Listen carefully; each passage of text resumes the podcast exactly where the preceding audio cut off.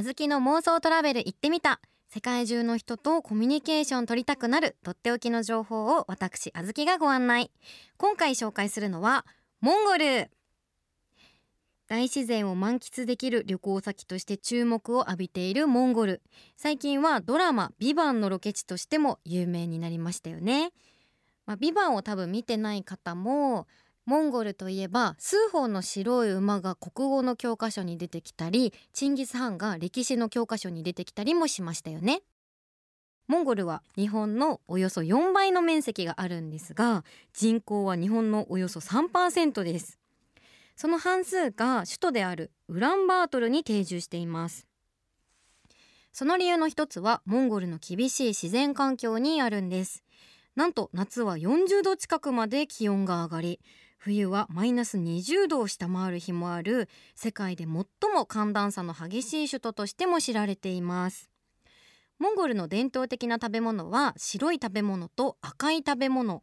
白い食べ物は家畜の乳から作られた乳製品。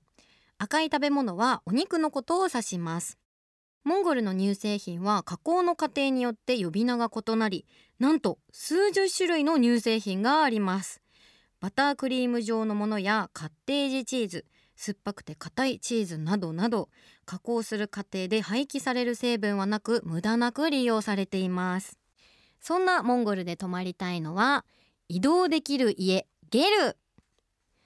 大草原の広がる高原で羊、ヤギ、馬、牛、ラクダといった家畜の放牧や遊牧が行われているモンゴル。モンゴルの遊牧民は季節によって最も遊牧に適した場所を探して家畜とともに移動して暮らしています。そんなモンゴルを遊牧する人々の住まいがゲル。細い木の枝を骨組みにしてその上をフェルトで覆った住まいです。2時間あれば組み立てが可能で移動がしやすいよう作られた家ですが中は快適に過ごすための工夫がたくさんあります。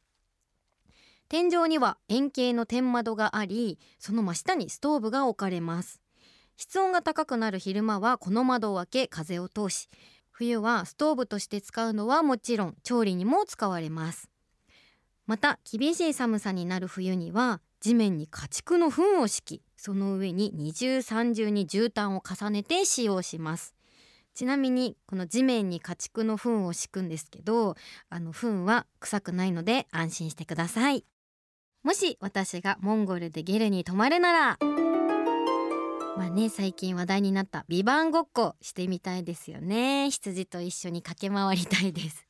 そしてあとあのチーズ私あの苦手なものが多いんですけどチーズというか乳製品苦手なものが多いんですけどあの牛乳苦手な方あるあるこう共感していただけると思うんですけど食べれるチーズと食べれないチーズとか食べれるバニラアイスクリームと食べれないアイスクリームとかいろいろあるんですよ。でもうモンゴルはさっきあの紹介した通り数十種類もの乳製品があるみたいなのでなんかこう自分の中の乳製品のこう食べれる和食べれる種類が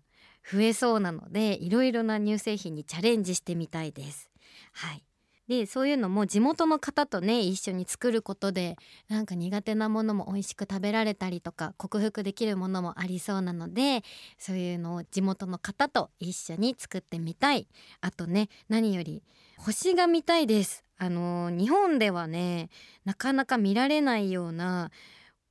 星が見れると思うんですよ。なんかこう周りにね建物とかあのビルとかもない場所が多いと思うので砂漠とかねこう原っぱとかそういうもう大自然の中でしか見られない星空があると思うので夜はいくら寒くても防寒きっちりして星が見てみたいです。